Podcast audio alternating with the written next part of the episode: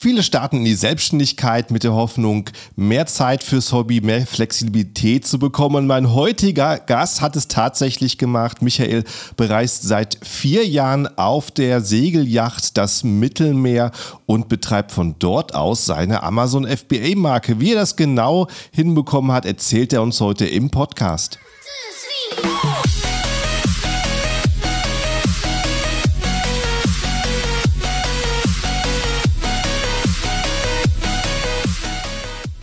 Hallo zusammen und willkommen beim Serious Seller Podcast auf Deutsch. Mein Name ist Markus Mokros und das ist die Show, in der wir alles um Amazon FBA Private Label besprechen, was uns Händler auf Deutsch gesagt ernsthafte Umsätze generiert. Daher auch der Name der Show Serious Seller Podcast auf Deutsch. Und hallo, liebe Zuhörer, zu einer neuen Episode und ganz herzliches Willkommen an meinen Gast heute, Michael. Hi Michael, wie geht's dir? Mir geht's gut, vielen Dank. Alles klar? Schön, schön zu hören. Also, ich sagen, es äh, wird sehr spannend heute, mal wirklich ein äh, ganz anderes, eine ganz andere Amazon-Händler-Story heute. Und ähm, würde sagen, stell dich doch erstmal vor in ein, zwei Minuten, wer du bist und ähm, was du so machst, wo du unterwegs bist. Okay, ähm, Gut, ich mache Amazon jetzt seit ähm, 2016 ganz grob. Äh, mit einem Einzelunternehmen habe ich gestartet 2016. Inzwischen sind da zwei Unternehmen draus geworden. Mein Einzelunternehmen, das nenne ich immer so ein bisschen mein, ähm, mein Bauchladen, weil da verfolgen wir keine ganz spezifische Produktstrategie. Das ist einfach nur so ein ähm, Flip-and-Sell-Unternehmen. Äh, und dann haben wir noch eine äh, zweite Firma, eine GmbH, mit der wir ganz gezielt ähm, Produkte und eine Marke aufbauen wollen. Äh, ich bin jetzt schon in den Ende der 50er, also ein etwas älterer Amazon-Händler oder ein etwas älterer äh, Händler generell, war überwiegend mein ganzes Leben in der IT beschäftigt, habe äh, mit der IT angefangen. Im Alter von 16, 15, 16 habe ich meinen ersten Computer bekommen. Dann habe ich mich äh, in der Programmierung bewegt, lange Zeit äh, in der Systemadministration. Ähm, war auch mal eine Zeit lang angestellt, hatte dann gewisse äh, Probleme mit meiner Gesundheit und bin dann eben auf äh, das Thema Onlinehandel gekommen, das ich seit fünf Jahren, jetzt seit sieben Jahren betreibe, genau. Mhm, gut, und ähm, 2016 hast du angefangen. Wie ist es dazu gekommen? Warst du da schon mal selbstständig davor? Ja, ja, ich war, wie gesagt, ich war, ich war eigentlich überwiegend selbstständig während meines Arbeitslebens, habe mich also mit, mit, ähm, mit ich würde mal denken, 18, 19 bereits selbstständig gemacht, äh, eben damals in der, im Bereich Datenbankentwicklung äh, und Programmierung. Ähm, und 2016 war es eben so, dass ich äh, gesundheitlich angeschlagen war. Ich wollte daraufhin äh, keinen normalen Bürojob mehr machen, wollte mich dahingegen beruflich verändern. Ich hatte damals, war damals angestellt äh, und habe damals äh, sehr viel Projekte gemacht äh, für unterschiedliche Kunden, ähm, zum Beispiel für Vodafone, zum Beispiel für ähm, BMW, zum Beispiel für Siemens. Das letzte Projekt, das ich gemacht habe, war für das Innenministerium von Bayern. Da war ich maßgeblich daran beteiligt, den digitalen Behördenfunk in Bayern einzuführen. Und danach bin ich eben in diese Amazon-Selbstständigkeit oder habe ich in diese Amazon-Selbstständigkeit gewechselt. Mhm. Das heißt, äh, da hast du wahrscheinlich vorher so auch viel damit zu tun gehabt, dass irgendwie Deadlines gab, Projekte müssen fertig gemacht werden. Das, ist das ein Unterschied? Hast du da trotz Angestelltenverhältnis nee. gedruckt gehabt oder? Ja, ich habe das Behördentum ein wenig unterschätzt. Also ich war zwei Jahre Aha. lang eben in diesem Projekt äh, digitaler Behördenfunk und ähm, da der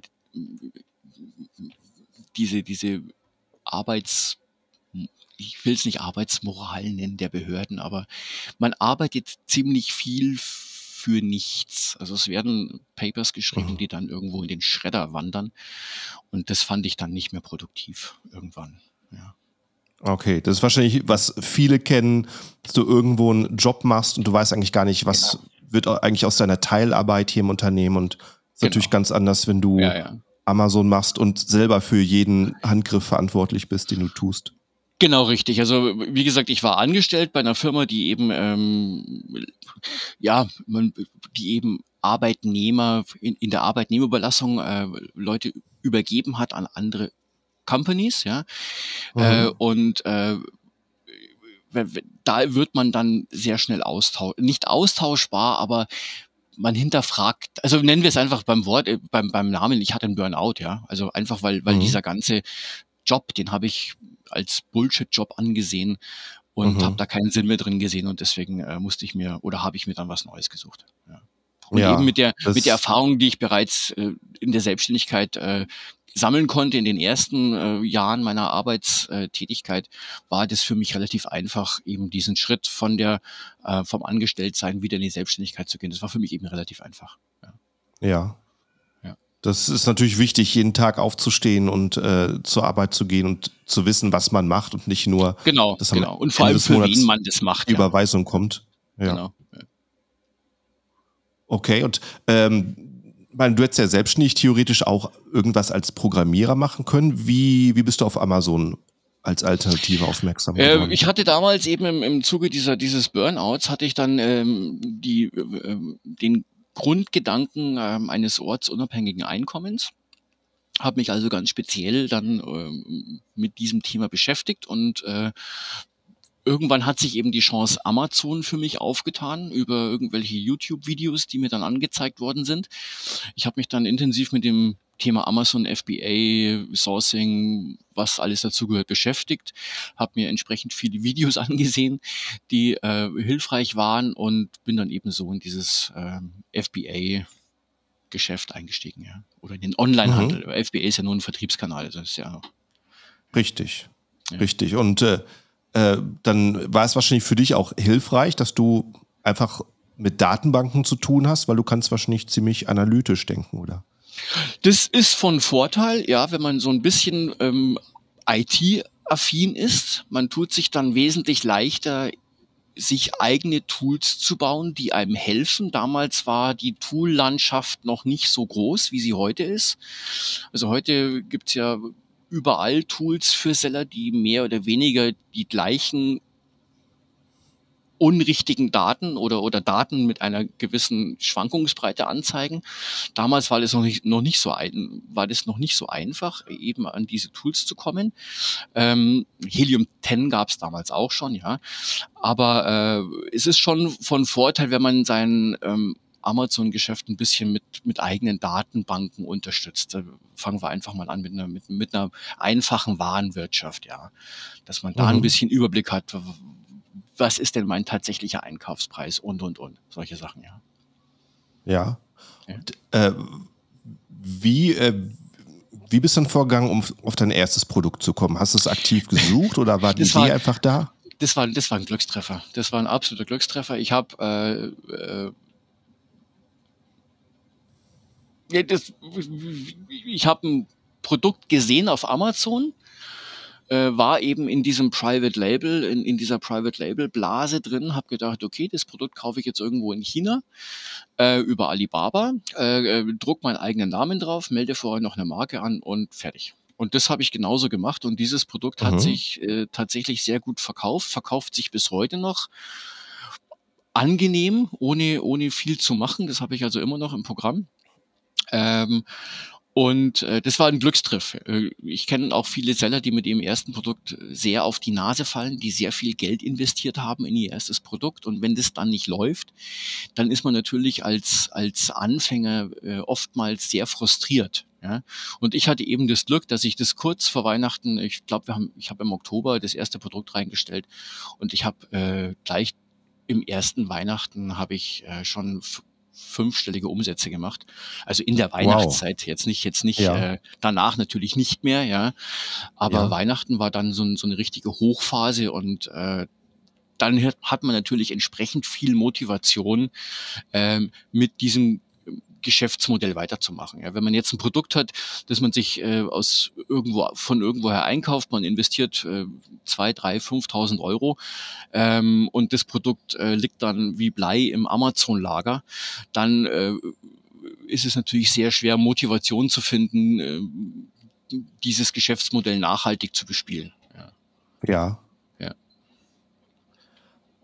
Ähm, ja, das wäre jetzt so auch meine nächste Frage gewesen. Verkauft sich's noch äh, und äh, zu wissen, ob du vielleicht da, ob es gleich ein guter Treffer war oder eben du da was gelernt hast, aber du sagst eben, es verkauft sich noch gut. Das ist eben sehr schön zu hören, gerade ja, nach ja. all der Zeit. Das ist ja. ja gar nicht selbstverständlich. Und ähm, ja, ich stelle die Frage trotzdem, hast du aus dem ersten Produktstart noch was gelernt oder hast du gesehen, oh ja, genauso mache ich es beim zweiten auch? Ja, nee, ich habe ich hab dann beim, beim, beim, beim dritten, vierten und fünften Produkt gelernt, dass es nicht immer so einfach ist. Äh, ich habe dann ähm, jemanden kennengelernt, der, der im Bereich Toolentwicklung tätig ist. Zufällig. Wir waren zufällig im gleichen, im gleichen Fliegerclub damals und äh, saßen abends mal beim Bier, dann ich wusste, dass er im Bereich IT unterwegs ist. Er wusste, dass ich auch so irgendwas mit IT bla bla mache.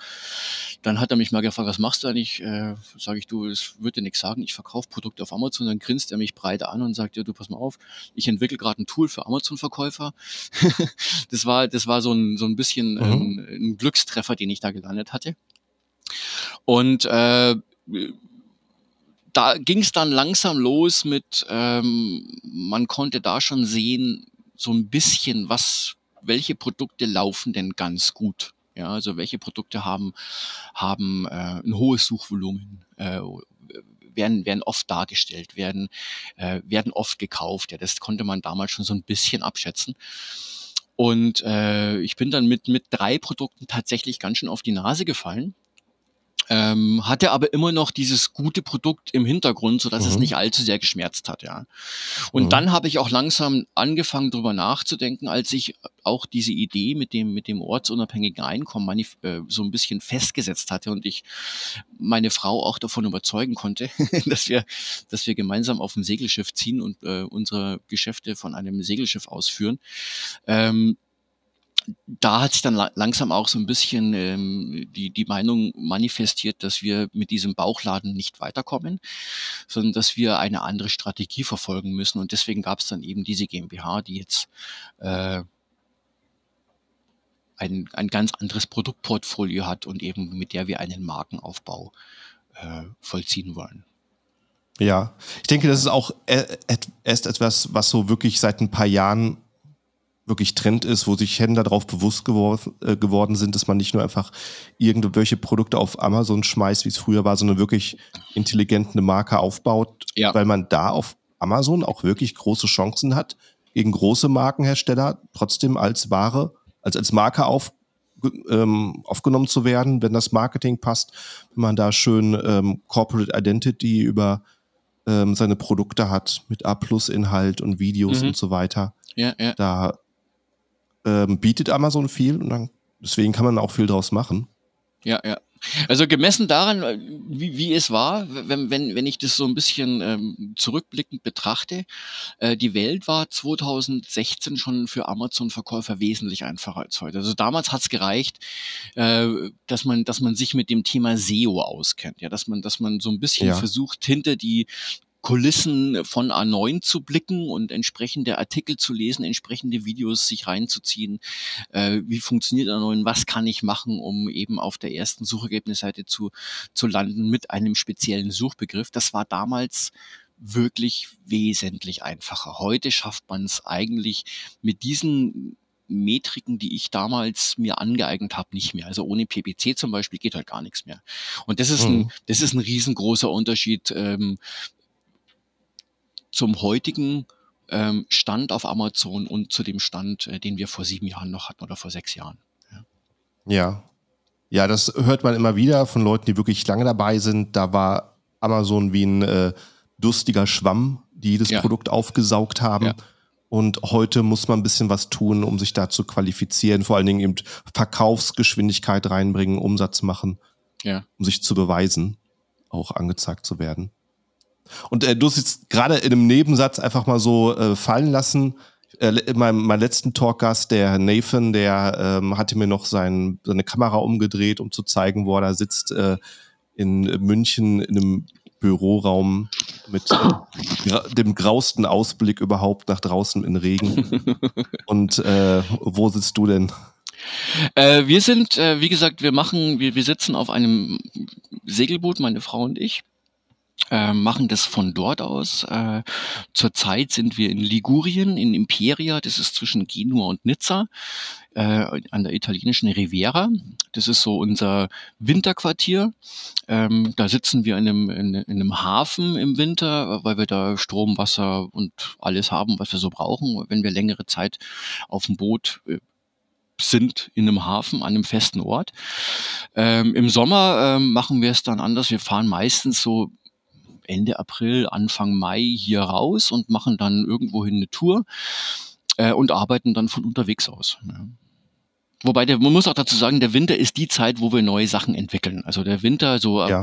wenn, wenn wir so hier ähm, oder wenn wir unsere Wintermarina beziehen, so das ist meistens Anfang Oktober der Fall, Ende September, mhm. Anfang Oktober, dann fangen wir an, uns richtig äh, intensiv damit zu beschäftigen, was, was können wir verbessern, wo haben wir unsere Schwächen, äh, welche Produkte können wir vielleicht ähm, neu entwickeln. Das findet immer im Winter statt, ähm, so eben bis, bis ungefähr Ende, März, Ende März, Anfang April. Dann machen wir uns langsam fertig, um loszureisen. Und wenn wir dann im Sommer unterwegs sind, dann schrauben wir so unsere Arbeitsleistung beide ein bisschen zurück. Dann liegt ein bisschen mehr bei unserem Sohn, der hilft uns auch sehr mit, der studiert gerade. Ähm, der macht dann mehr Arbeit, äh, was Optimierung betrifft, aber wir machen dann halt so einen Halbtagsjob, sage ich mal, jeden Tag. Ja, schön. Dann genießt ja. ihr auch wirklich ähm, auf dem Boot zu sein und ähm, andere Häfen anzulaufen. Und im Winter wird dann mehr gearbeitet. Genau, genau. Ja. ja. Und äh, es funktioniert gut. Seit ähm, wie lange machst du das schon? Wie lange seid ihr schon auf Das machen Boot? wir jetzt seit äh, April 2019. Also jetzt, cool. wir sind jetzt, wir sind jetzt fast im vierten Jahr. Also dieses Jahr April ist es dann das vierte Jahr. Ja. Ja, Wahnsinn. Ich meine, das sehe ich fast nur in den äh, Face, wenn ich auf Facebook eine Werbung sehe über irgendwie E-Commerce-Kurse, dass jemand mit seinem Laptop und Drink am Strand liegt, sagt, ich kann von überall arbeiten. Jetzt äh, spreche mal jemand, der tatsächlich überall arbeitet. Ja gut, es hat Vorteile. Ja, es hat Vorteile, es hat aber auch Nachteile, ganz klar. Also äh, die Vorteile sind natürlich, wenn wir arbeiten im Sommer, dann äh, kann ich mich äh, mal für zehn Minuten in, in einen wunderschönen Pool begeben, wo wir halt gerade liegen. Ja, wenn wir irgendwo in mhm. Sizilien liegen oder Cinque Terre oder, oder in Frankreich, in Spanien, dann hüpfe ich halt ins Wasser, erfrische mich kurz, arbeite dann weiter. Das ist der Vorteil. Der Nachteil ist, dass wir eben im Sommer nicht so intensiv arbeiten können. Wenn wir tagsüber ähm, irgendwo hin wollen, dann sind eben vier, fünf Stunden mit Segeln ähm, gehen vier, fünf Stunden mit Segeln drauf. Da kann man tatsächlich nicht arbeiten. Das habe ich ein bisschen unterschätzt. Äh, der Nachteil ist, dass wir sehr viel automatisieren müssen. Das heißt, wenn ich äh, ganz normal in München sitzen würde in, in meiner Wohnung und äh, das von dort aus machen würde, dann könnte ich verschiedene Sachen, zum Beispiel die Lagerhaltung, ja, die könnte ich wesentlich günstiger machen für mich selber. Ich würde mir irgendwo einen Schuppen mieten, würde da die Sachen einlagern und immer wenn ich was zu Amazon schicke, fahre ich zum Schuppen und, und schicke ein paar Kartons zu Amazon über DHL. Ähm, das muss ich mir natürlich einkaufen, diese Lagerdienstleistungen. Ähm, und die äh, ja, das muss man halt in seiner Kalkulation mit berücksichtigen, wenn man sowas macht, ja. Ja, da ist hast du ein, wahrscheinlich, ja. da hast du wahrscheinlich aus Platzgründen nicht die Möglichkeit bei nein. Wie, wie groß nein. ist das Boot? Äh, das ist äh, 15 Meter. Also äh, wow. ein Boot, da ja, so eine Bavaria 49 nennt sich das. 49 Fuß, das sind mhm. ungefähr 15 Meter, also 14,97 Meter offiziell, inoffiziell 15,40 Meter, weil wir haben noch, äh, da hat der Vorbesitzer noch was dran gebaut. Äh, ja, es ist eigentlich äh, wie, wie eine kleine, wie, wie eine schöne Einzimmerwohnung oder Zwei-Zimmerwohnung, sage ich mal. Wir haben einen Schlafbereich, wir haben zwei Gästekabinen, wir haben äh, eine Wasch, äh, eine Waschküche sozusagen, eine eigene Dusche, eine eigene Toilette nochmal und ein eigenes Badezimmer, dann eine Küche, äh, einen kleinen Wohnraum. Wie, wie eine kleine Zweizimmerwohnung im Großen und Ganzen. Ja, also wer in einer, wer wirklich in Großstadtmetropole ähm, im Apartment wohnt, der hat wahrscheinlich teilweise weniger Platz. Cool. Ja. Sich, und das, ist jetzt, das ist jetzt nur Unterdeck, man darf ja nicht vergessen, wir haben noch ja. auf dem Deck die Möglichkeit, äh, das ist quasi unser Balkon oder eben ja. dann hinten unser, unseren Pool, der ist dann etwas größer. Mhm. Allerdings. da kann man eine Weile schwimmen, bis man am anderen Ende ist. Umdrehen muss. Ähm, wie machst du das, wenn du Samples bestellst? Gehen die irgendwie zu euch oder schickst du es direkt zu deinem Sohn? Äh, die, das machen wir entweder, äh, es kommt darauf an, ob das wir bestellen im Sommer keine Samples oder wenige, ja, die, die würden dann äh, zum Sohn geliefert werden. Oder eben, wenn wir im Winter in einer Marina für längere Zeit sind, äh, dann können wir sie mhm. auch äh, in die Marine liefern lassen. Also das ist, wir so, geben halt okay. auch, auch Amazon-Sachen, lasse ich mir hier in die Marina liefern. Ja. Entschuldigung, die werden, dann an der die werden dann an der Rezeption gesammelt und äh, dann kriege ich eine Mail, wenn irgendein Paket angekommen ist, dann laufe ich davor und hole mir das Paket ab. Also das ist ganz problemlos. Ja, schön. Dann äh, sind die wahrscheinlich noch äh, teilweise schneller da als bei mir. Ich habe äh, hier für die Kanaren, das gehört nicht zur EU-Zollregion, wo ich hier bin. Und ähm, da braucht Amazon teilweise schon mal eine Woche, um das Paket überhaupt loszuschicken. Okay. Mhm. Bist du wahrscheinlich mit äh, trotz Segelboot teilweise schneller an deiner oh, Amazon-Bestellung. Ja, da, da, achte ich jetzt gar nicht. Natürlich habe ich kein Prime hier in Italien. Ähm, das Aha, ist, äh, ja, das, das habe ich. Äh, hätte ich eigentlich machen können, habe ich aber nicht gemacht. Ähm, mhm. Auch das ist ja auch ein Problem. Ich kaufe ja auch ziemlich viel für die Firmen ein, die wir haben. Das heißt, mhm. ich kaufe überwiegend in Deutschland ein und zahle dann eben die höheren Transportkosten. Weil wenn ich in Deutschland mhm. einkaufe, kriege ich auch eine deutsche Rechnung mit Mehrwertsteuer und allem. Dann ist der Steuerberater ja. glücklich, ich bin glücklich, Finanzamt ist glücklich. Und wenn ich in Italien einkaufe, dann, dann ist es oftmals problembehaftet. Ja. Ja. Ja, das verstehe ich. Ähm, gut, und ähm, da hast du eben das angesprochen, deine Firma ist nach wie vor in Deutschland. Genau. Ist dort gegründet und arbeitest dort auch weiter mit. Genau. Und äh, verkaufst du außerhalb Deutschlands? Ähm, wir haben es mal gemacht, ja, davon haben wir uns aber wieder verabschiedet. Äh, erstens, weil ich würde sehr gerne ähm, wenn wir an Pan-EU teilnehmen, würde ich sehr gerne ähm, lokalisierte Verpackungen machen. Ja, also unsere Verpackung mhm. ist momentan in Deutsch, äh, hat, ein, hat ein schönes, Anspre finden wir zumindest ein schönes, ansprechendes deutsches Design. Ähm, wenn wir das für Frankreich, Italien, wie auch immer machen, dann müssten wir sollten wir eigentlich, finde ich, äh, auch die Verpackung entsprechend lokalisieren. Das muss jetzt nicht unbedingt Französisch, Italienisch und Spanisch sein. Das würde schon reichen, wenn es Englisch ist. Amazon mhm. bietet aber nicht äh, diesen getrennten Lagerbestand an, dass ich sage, okay, das ist mhm. Lagerbestand Pan-EU und das ist Lagerbestand nur DE. Das mhm. machen sie nicht. Ähm, deswegen haben, haben wir uns davon verabschiedet gerade. Also wir machen eigentlich, wir bespielen nur Deutschland, was Amazon betrifft, Deutschland, Österreich.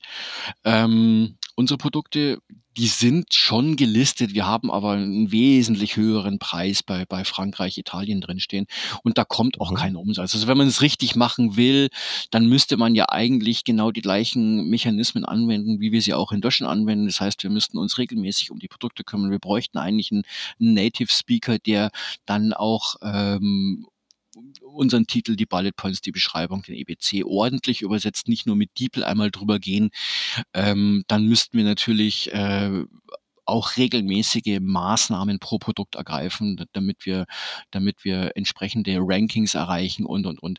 Und dieser Aufwand ist zu groß. Wir haben jetzt in der GmbH 22 Produkte. Und äh, da sind wir schon gut beschäftigt, die in Deutschland zu pflegen und die in Deutschland regelmäßig zu bearbeiten und, und zu pushen. Und wenn wir das noch auf anderen Marktplätzen machen, dann, dann da, da steht der Aufwand momentan in keinem Verhältnis zum Ertrag. Ja, ja, ja richtig, das sehe ich auch. So dann ja. macht dann meistens Sinn, sich dort drauf zu konzentrieren, wo es ja. läuft. Äh, DeepL nutze ich auch ich weiß nicht, ob das der ein oder andere Zuhörer vielleicht noch nie gesehen hat, die, den Translator äh, deepl.com. Mhm. Es äh, macht einen großen Unterschied zu ähm, Google Translate. Google Translate ist, damit kommt man sehr weit, aber mit DeepL kann man noch personalisieren, kann man förmlich schreiben, kann man ähm, unkonventionell locker per Du schreiben. Ja. Finde ich sehr, sehr gut. Ähm, okay. Und Wie sieht's jetzt für die Zukunft für dich aus? Machst du noch äh, weiter diese äh, zufälligen FBA Private Label Produkte oder willst du nur noch dich auf deine Marke konzentrieren? Das, das Einzelunternehmen gibt's nach wie vor. Ja, da, da Mhm. sind ja immer noch die Produkte drin, die ich seit sieben Jahren habe oder das Produkt, die, die drei Produkte, die ich seit sieben Jahren habe, ja. Mhm. Wir haben allerdings in den letzten Jahren fürs Einzelunternehmen zwei Marken aufgekauft. Einmal im Bereich ähm, Gesundheit und einmal im Mhm. Bereich ähm, äh, Tiere. Und da wollen wir auch äh, langsam mal anfangen, Markenaufbau zu betreiben. Ja. Ja. Wo hast du die Marken aufgekauft? Über, äh, über, ich glaube über Facebook, ganz grob. Irgendwer hat da Aha. reingeschrieben, ich verkaufe meine Marke. Ich habe mir die Produkte angesehen, fand es ganz pfiffig. Äh, Der Preis hat gestimmt. Und dann haben wir uns äh, eben ähm, geeinigt, wie wir das machen können. Äh, ich habe die Marken übernommen, das Listing, ja. Das ist, Ja. das ist so Und ein Prozess, der ist halt ein bisschen man, man kann ja nicht einfach ein, ein Konto übertragen. Das ist, ja. es ist immer, das ist problembehaftet. Man kann ja auch nicht eine ASIN übertragen an einen anderen Käufer. Man muss dann wirklich diese SKU erstmal aus dem Lagerbestand des ursprünglichen Verkäufers rausnehmen, also re reemissionieren, damit der Lagerbestand leer ist. Und dann muss ich quasi dieses Produkt unter, mit einer neuen SKU unter meinem Verkäuferkonto einstellen. Und inzwischen kann der Markeninhaber dann die Marke auf mich übertragen. Also das ist ein, das ist ein Mhm. Ich, ich finde, ein nach wie vor sehr komplizierter Prozess. Ja. Ja. Und wie, wie war die Erfahrung für dich? Ähm, also äh, verkaufst du die Produkte aktuell auch? Ja, ja. Ja. Läuft auch Also- ganz gut. Schön. Äh, macht so ein Grundrauschen, man kann mehr machen. Wir konzentrieren uns momentan wirklich überwiegend auf die GmbH. Ähm, Man kann, man, wir, wir müssten da mehr machen in, in dieser Richtung. Äh, aber momentan sind wir damit relativ zufrieden. Dieses Einzelunternehmen, das trägt sich ganz gut, ja. Ja. Da, da ist Sehe immer so ein Grundrauschen, ja. Ich sehe halt so gefühlt bei über 50 Prozent dieser Angebote, dass die Leute das aus gesundheitlichen Gründen abgeben. Und ähm, anstatt dabei zu schreiben, hey, ich äh, krieg's nicht hin, das zum Laufen zu bekommen. Ja, das ist, ich glaube, we weißt du, wie war es in deinem Fall bei dem Vorbesitzer? Nee, natürlich, haben- natürlich versucht man sich da immer so ein bisschen rauszureden, äh, wenn man äh, Produkte, wenn wenn man sich von seinen Produkten trennen will und von seinem, von seinem ähm, Vertriebskanal Amazon. Ich, was ich so in diesen einschlägigen Facebook-Gruppen sehe, ist, es gibt wenige, die erfolgreich sind auf Amazon. Ähm, gemessen an den Leuten, die versuchen, irgendwie erfolgreich zu sein. Und oftmals scheitert's schon am Basiswissen, habe ich das Gefühl, wenn ich mir die Fragen auf diesen Facebook-Gruppen so durchlese. Und ich glaube, dass daran sehr viele scheitern. Die, die machen oftmals keine gute Kalkulation ja, für ihren Artikel. Also wenn ich, wenn ich, wenn, wenn mir jemand nicht sofort sagen kann, was ist denn dein Einkaufspreis und zwar auf den Euro und auf den Cent genau, wenn der das nicht innerhalb von drei Minuten rausfinden kann, dann weiß ich ganz genau, ah, okay, da, da fängt schon an, schwierig zu werden. Ja, da ist schon der erste Punkt. Wenn ich mein EK nicht kenne, wie soll ich denn dann äh, meine PPC-Kampagnen aufsetzen, ohne drauf zu zahlen? Und, und, und. Also wenn, wenn wenn der EK ist, da kann man sofort erkennen, ob es der Verkäufer einigermaßen ernst meint. Wenn er den Mhm. kennt, dann, dann weiß man schon, okay, da stimmt da stimmt vieles, ja, muss nicht alles stimmen. Äh, aber wenn er den nicht kennt, dann ist es eigentlich von vornherein schon zum Scheitern verurteilt. Das ist meine persönliche Meinung, ja. Weil Mhm. da fehlt es echt an den Basics. Ja. Und äh, bei, der, bei der anderen Marke war es genauso, hast du auch über Facebook gefunden? Ja, ja.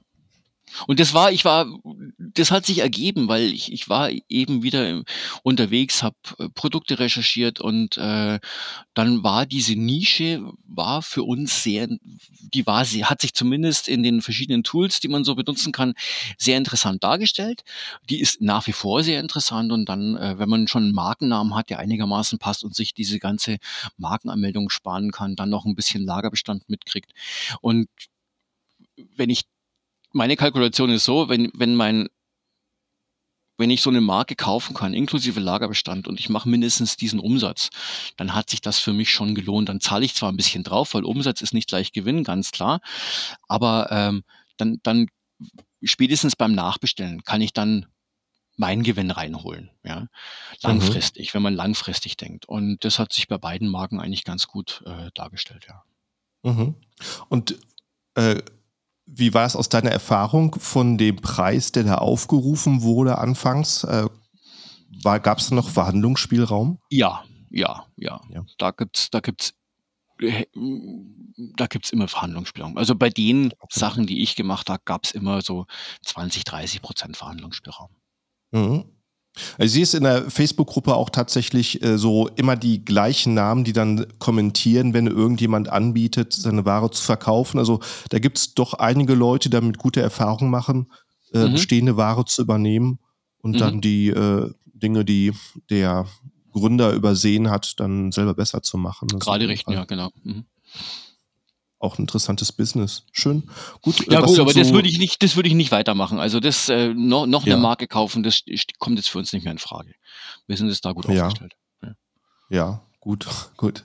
Wie machst du es da mit Produktfotografie? Äh, geht das, Ja. das, hast du einen festen Ansprechpartner in Ich habe da, ich hab da äh, jemanden, mit dem ich jetzt schon seit längerer Zeit zusammenarbeite in Deutschland. Den habe ich über Fiverr kennengelernt. Ähm, Hm. und mit dem läuft's ganz gut. Wir verstehen uns ganz gut. Er weiß, er kennt meine Anforderungen inzwischen. Und äh, da bin ich recht zufrieden. Wobei wir jetzt auch dazu übergehen, dass wir ähm, unsere Produktfotografie selber machen. Das Equipment Mhm. haben wir hier äh, und deswegen und mit diesen Tools, die es jetzt gibt, äh, wird das Ganze auch wesentlich einfacher. Ja, richtig. Also, Ja. ähm, ich weiß nicht, ob du Canva nutzt. Ja, Canva, äh, Delhi, Ja. äh, whatever. Ja. Genau, also Ja. äh, freistellen, da musste man äh, vor ein paar Jahren noch wirklich äh, Durchblick haben von Photoshop und ja, ja. mittlerweile geht's einen Klick. Trotzdem braucht man natürlich als Ausgangsbasis ein gutes Foto. Gutes Foto, ja. Mhm. Und, ja, und auch dafür muss man Ja. erstmal ein bisschen Erfahrung haben mit Fotografie, um das überhaupt ja, beurteilen zu können, wie Ja. man Licht und Schatten setzt. Aber äh, ja, dann ist ja cool, wenn du es sogar auf dem Boot unterwegs machen kannst. Ja, ja. Ja, Äh, wir so verkaufen auch Produkte im, im, im Bereich, äh, die, die, die man könnte man jetzt als, als ähm, die sind auf jeden Fall nachhaltig, ja. die könnte man aber auch so äh, als Deko-Sachen. Und da bietet sich das natürlich an, ein bisschen mit Strand, mit Palmen, mit, mit Meer. Mhm. Äh, da Ja. haben wir also immer ganz tolle Motive eigentlich, wenn wir unterwegs sind, ja. Ja, da kannst du natürlich Location aufsuchen, die ein Fotograf aus Deutschland nicht nachstellen kann. Genau, ja, Baggersee. Da. am Ort. Vielleicht, ja. Ja. Und äh, kann ich dir so aus Erfahrung fragen, wenn du so vor dir hast, äh, ein Produkt mit einer Variante, äh, Produktfotos mit Infografiken und vielleicht sogar Plus-Content-Grafiken zu machen, äh, was würdest du da normalerweise für einen Fotografen einrechnen? Ähm, gut, wir machen, wir machen eigentlich nur die nackten Produktfotos. Den Rest machen wir alles selber. Ja, wir haben da, Ja, wir haben da glücklicherweise einen, äh, mein Sohn ist ein sehr guter Marketeer. Äh, Mhm. Der hat es also studiert. Wir können da auf ein fundiertes Fachwissen zurückgreifen. Deswegen Mhm. sind wir da ganz gut aufgestellt. Mhm. Äh, wir machen wirklich nur die reinen Produktfotos, dann, dann arrangieren wir die neu mit den Tools, die wir haben und, und äh, Ja. machen uns dann eben diese ganzen anderen Sachen wie Infografiken und so selber rein. ja. Ist ja auch, ist ja auch wirklich sehr einfach geworden mit Canva. Du hast es ja schon angesprochen. Ja. Ja. mit Canva kann ich innerhalb von, von, sagen wir mal, zwei, drei Stunden, äh, kann ich mir einen tollen EBC hinbauen mit, mit, mit sehr schönen Grafiken oder mir Infografiken erstellen für meine, für meine Produkte. Ja. Ja. Stimmt. Und du hast dadurch, dass du die Produktrecherche selber gemacht hast, Keyword-Recherche gemacht hast, natürlich einen ganz anderen Einblick in das, was Kunden eigentlich erwarten von dem Produkt Genau. und äh, Ja. was dort bemerkt werden muss. Das ist äh, ein sehr guter Punkt. Gut, ähm, wenn du jetzt einen Produktstart machst, früher hast du ja gesagt, war es einfach, ähm, das SEO muss stimmen und dann hat Amazon es gelistet. Wo siehst du die größten Unterschiede? Was ist so mittlerweile, äh, wo Amazon immer genauer drauf guckt, was die Händler überhaupt noch dürfen beim Produktstart? Was sind so die wichtigsten Dinge, die du machst? Ja, ich habe jetzt schon lange keinen Produktstart mehr gemacht, äh, Mhm. muss ich ganz ehrlich sagen. Wir stehen jetzt davor. Wir haben jetzt ein neues Produkt. Das ist jetzt in Deutschland. Wir ha es ist gerade beim Fotografen. Ähm, ich bin gespannt, wie das funktioniert. Also, was ich jetzt meine Strategie ist jetzt, diesen Produktstart erstmal in, äh, in der Honeymoon Phase, äh, in der ominösen Honeymoon Phase entsprechend mit PPC zu unterstützen, also da ein bisschen zu investieren in die, in die Sichtbarkeit des Produkts. Ähm, das wird wahrscheinlich die größte Herausforderung. Ja. Das habe ich, äh, ich habe da negative Erfahrungen gemacht, weil äh, der letzte Produktstart war, glaube ich, vor zwei Jahren. Da habe ich Mhm. ähm, eben, ich lasse sehr viel auch von, von, meinen, von meinen Suppliern machen. Das heißt, das Label kommt eigentlich schon ähm, vom Supplier, wird vom Supplier schon auf die Produktverpackung draufgeklebt, das Amazon Lagerlabel oder das Amazon Label. Und ähm, beim letzten Mal habe ich eben nicht darauf geachtet, den Start des eigentlichen Produkts in die Zukunft zu verschieben. Das heißt, ich habe die komplette Honeymoon Phase verschlafen. Und Aha. das sind jetzt eben die Sachen, die ich bei diesem Produkt besser machen will. Wobei, da halte ich mich an My Amazon Guy. Der hat da, der hat da äh, sechs schöne Schritte äh, mal äh, aufgezeigt, wie man einen ordentlichen Produktstart hinlegt. Und ich glaube, an denen werde ich mich orientieren. Ja. Ja. Ersten, äh, den kenne ich einen YouTube-Kanal. Es äh, macht sehr, sehr in Detail äh, Videos zu Amazon, hat äh, überraschend sehr, so relativ wenig Aufrufe dafür, dass er so erfahren ist, aber äh, äh, sehr gute Quelle. Man wirklich vor, fortgeschrittene Themen sucht. Ja. Und ähm, ja, Honeymoon Face für die Leute, die vielleicht jetzt noch nicht so tief drin stecken, ähm, das sind einfach die ersten Wochen beim Produktstart, wo Amazon wirklich testet, wie gut kommt das Produkt an, das auch mal weiter nach vorne in die Suchergebnissen schiebt, um zu gucken, wie gut wird es geklickt im Vergleich zu anderen. Und ähm, da hast du einfach, da macht Amazon einfach so eine Verkaufsstatistik jeden Tag und entscheidet dann über die Zeit, wie weit vorne welches Produkt sein soll. Und das ist in den ersten Wochen ganz, ganz ausschlaggebend, genau wie mhm. du sagst. Wenn du ein neues Produkt startest, lässt du es deaktiviert, bis es wirklich im Lagerbestand ist und dein Listing steht. Genau, und da suche ich, ich suche jetzt gerade ähm, das entsprechende Feld raus bei Amazon. Das ist nämlich gar nicht so einfach zu finden. Ja, Seller Central, äh. So, so einfach wie sie die Seite für, für Kunden machen, so ähm, praktisch ist es für Händler gehalten. Da bin ich auch manchmal am Suchen oder viele schreiben mich an, weil sie irgendeine Funktion suchen. Da sind manche Funktionen an Orten, wo man sie nicht erwartet. ja, richtig. Ja, vor allem, nee, nee, ich, was, was mich äh, oder uns regelmäßig beschäftigt im, im Zuge von irgendwelchen SEO-Maßnahmen, die auf Amazon ja nach wie vor unbedingt notwendig sind. Man muss seine Produkte regelmäßig anfassen. Ähm, mhm. Ähm, stehen natürlich auch Titeländerungen an. Ja, und, und gerade mhm. Titeländerungen ist momentan so ein Pain in the Neck bei Amazon. Also ich muss, äh, weil dann gibt's dann diesen berühmten Fehler 8541, dass man eben Amazon sagt, pass mal auf, ich habe zu dieser ASIN oder zu dieser EAN oder zu dieser GTIN habe ich folgenden Text als Titel gespeichert, bla bla bla, und du hast blo blo blo geschrieben, nehme ich nicht. Und dann muss man eben fünfmal neue Flat-Files hochladen, in jedem Flat-File mhm. vielleicht nur fünf, sechs, sieben Zeichen ändern, bis man dann wirklich nach dem fünften Mal seinen, seinen SEO-optimierten äh, Titel in den Amazon-Katalog eingepflegt hat. Das ist, äh, mhm. das war früher auch wesentlich einfacher. Früher konnte man da einfach drüber schreiben und sagen, okay, mein Produkt ABC heißt jetzt CDE und Amazon hat das problemlos akzeptiert und heute wird es alles ein bisschen schwieriger. Ich habe das jetzt gefunden und zwar unter Angebot ist es dieses, äh, ist es das Attribut Erscheinungsdatum des Angebots. Mhm.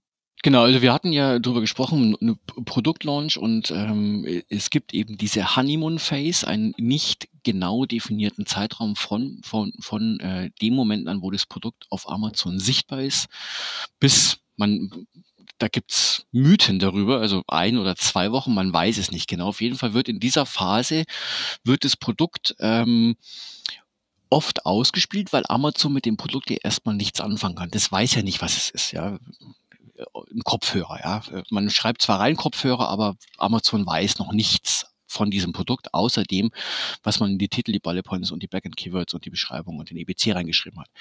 Und deswegen wird das Produkt übermäßig häufig ausgespielt und diese Honeymoon Phase sollte man als Seller, wenn man einen Produktlaunch macht, unbedingt ausnutzen. Und ein ganz wichtiger, ein ganz wichtiges Attribut findet man dann im äh, Seller Central, äh, wenn man äh, eben ein Produkt bearbeitet. Dann gibt's äh, in dem Reiter Angebot ähm, das Attribut Erscheinungsdatum des Angebots. Ja? Das heißt, ab wann ist dieses Produkt bei Amazon sichtbar und wird im Katalog angezeigt. Und dieses Erscheinungsdatum sollte man unbedingt ähm, in die Zukunft setzen. Man kann es immer noch zurücksetzen. Also ich habe jetzt zum Beispiel ein Produkt, nehmen wir einfach an, ich äh, ich habe jetzt da drin steht 31.03.2023. Jetzt wird mein Produkt aber schon am 1.03.2023 fertig mit allem drum und dran. Das heißt, alles drum und dran heißt, ich habe meine Bilder, ich habe mein EBC, ich habe meine Keyword-Recherche gemacht, ich habe einen ordentlichen Titel, ich habe ordentliche Bullet Points. Und ich habe einen Lagerbestand bei Amazon, das ist auch ganz wichtig. Äh, wenn das alles am 1.3. Äh, schon zutrifft, dann kann ich da reingehen äh, und kann das Erscheinungsdatum des Angebots von dem 31.3. auf den 2.3. zurücksetzen. Und dann ist dieses Produkt ab dem 2.3. sichtbar. Und ab dem 2.3. beginnt dann auch die Honeymoon Phase, ja, die für ein Produkt, für die Sichtbarkeit, für das für die Sichtbarkeit, für Indizierung und für das Ranking eines Produkts sehr, sehr wichtig ist. Ja, das ist sehr gut zusammengefasst, genau. Das ähm, ist wahrscheinlich ein typischer Anfängerfehler, eilig zu haben, unbedingt, ähm, ohne alles fertig zu haben, Produkt online bringen genau. zu wollen. Aber ja, heute muss alles passen. Wie kommst du an die ersten Bewertungen dran? Ähm, wir haben ähm, auf unserer Schachtel einen dezenten Hinweis äh, darauf, dass wir gerne eine Bewertung hätten natürlich so formuliert, dass es nicht gegen die Amazon-Richtlinien verstößt. Und wir haben aber auch ähm, noch einen Beileger beim Produkt dabei. Oh, mit, mit, einer kleinen Beschreibung, ein kleiner Zettel und auch nochmal ein sehr dezenter Hinweis, dass wir uns über jede Bewertung auf Amazon sehr freuen würden. Ja, schön. Ja. Ähm, man darf, man darf ja nicht reinschreiben, gute Bewertung oder irgend sowas. Man, aber wenn man sich über jede Bewertung freut, dann ist es schon Anreiz genug. Wobei, äh, wir, verkaufen ja auch auf eBay. Auf eBay ist das wesentlich, ist es wesentlich einfacher, Bewertungen zu generieren als auf Amazon. Also ich denke mal, dass wir so einen Bewertungsschnitt haben von 30 da habe ich jetzt nicht die richtigen Zahlen im Kopf, aber ich würde mal schätzen 30 bis 40 zu 1, ganz grob. Also 40 Verkäufe ja. und nur eine Bewertung. Ja. Ja, da sagst du was. Das ist allerdings ja. so auf eBay. Auf eBay ist schon so die Mentalität, dass die man mit der Bewertung des gegenüberliegenden ähm, so den Verkauf abschließt oder den Einkauf abschließt. Genau. Und bei, bei eBay gibt es ja auch die Möglichkeit, als Verkäufer kann ich ja zum Beispiel automatische Bewertungen einstellen äh, ja. unter gewissen Kriterien, dass ich kann sagen, wenn das Produkt bezahlt ist und nicht zurückgegeben wurde und äh, verschickt ist und bla bla bla, dann äh, hinterlasse dem Verkäufer eine automatische positive Bewertung. Und natürlich, mhm. wenn man als, äh, Entschuldigung, dem Käufer, und wenn man als Käufer eine positive Bewertung vom Verkäufer bekommt, dann ist man natürlich ähm, auch etwas motivierter, auch Richtig. dem Verkäufer eine Bewertung in irgendeiner Form zu hinterlassen, ja. Ja, ja, das ist äh, natürlich ein sehr, sehr guter Punkt. So ist für die Käufer natürlich auch ein Anreiz, ähm, mit einem großen Bewertungsprofil zu glänzen, ne, zu ja, äh, ja. Bewertung zu sammeln, etwas, eine Belohnung zu bekommen, etwas gut gemacht zu haben. Ja. Das, ähm, das gibt es ja bei Amazon gar nicht. Äh, Würde mich wundern, wenn es so wäre ähm, ja, dann wäre wahrscheinlich die Mentalität der Käufer auch höher, die Bewertung abzugeben. Ja, ich habe auch oft das Gefühl, also jetzt rein vom, vom wenn ich mich in, in Leute reinversetze, die irgendwas kaufen, wenn ich, wenn ich zum Kaufhof laufe und, und oder zum Einzelhändler meiner, meiner Wahl äh, im, in, in meinem Ort und ich kaufe irgendwas und ich bin damit nicht zufrieden, dann würde ich natürlich zum Einzelhändler hingehen und sagen, pass mal auf, da stimmt irgendwas nicht. Äh, die Möglichkeit habe ich bei Amazon natürlich nicht. Bei Amazon läuft der Käufer dann hin und sagt, ah, das Produkt ist scheiße, weil, weil, weil. Aber die Leute zu motivieren, wenn sie mit dem Produkt zufrieden sind, es zu bewerten, das ist ja eine ganz andere. Ja, also die Leute wollen eher meckern, habe ich oft das Gefühl, als ähm, ein Produkt positiv anzuerkennen. Also als als mhm. solches. Ja. Ja, ist auf jeden Fall was dran. Ähm, ah, jetzt äh, hatte gerade über meine nächste Frage nachgedacht und hatte sie jetzt, jetzt ist sie plötzlich aus dem Kopf raus. Äh, dann einfach was anderes. Äh, was ist der nächste Hafen, der angefahren wird? Ähm, ja, wie, im Sommer sind wir nicht so häufig in, ha in, in, in Häfen oder Marinas, äh, außer wir mhm. wollen uns irgendwas ansehen. Äh, wir liegen eigentlich dann überwiegend in irgendwelchen Buchten und lassen es uns da gut gehen. Wichtig ist halt, dass wir äh, immer Internet haben. Wir müssen ja jeden Tag arbeiten, es hilft nicht. Ah Und ah ja. wir lösen das mhm. eben hier in Italien über eine, über eine einfache 5G-Verbindung. Die Italiener sind den mhm. Deutschen, mhm. was, was Mobilfunktarife angeht, weit voraus. Also wir zahlen da, ich glaube, ich glaube, wir zahlen 24 Euro im Monat und haben unlimited, äh, unlimited Traffic.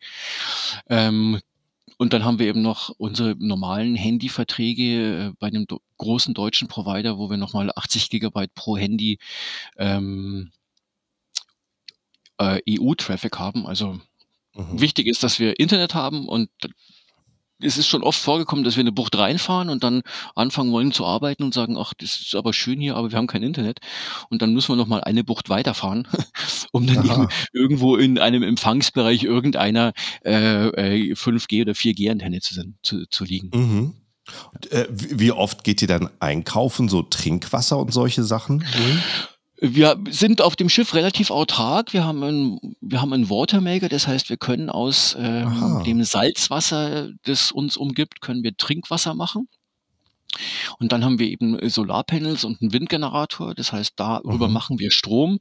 Dann mhm. haben wir eben einen äh, einen Inverter äh, oder ein, ein Ladegerät mit Inverter, der macht eben aus unseren Servicebatterien. Wir haben eine große Servicebatteriebank, ähm, macht er eben 220 Volt. Mit diesen 220 Volt können wir eben Geräte betreiben, die 220 Volt benötigen, ähm, beziehungsweise die meisten Sachen, die wir an Bord haben, äh, bis auf unsere Laptops, aber so Monitore, Router, äh, unser NAS-System, äh, die ganzen Sachen, die man so zum Leben braucht als IT-affiner Mensch.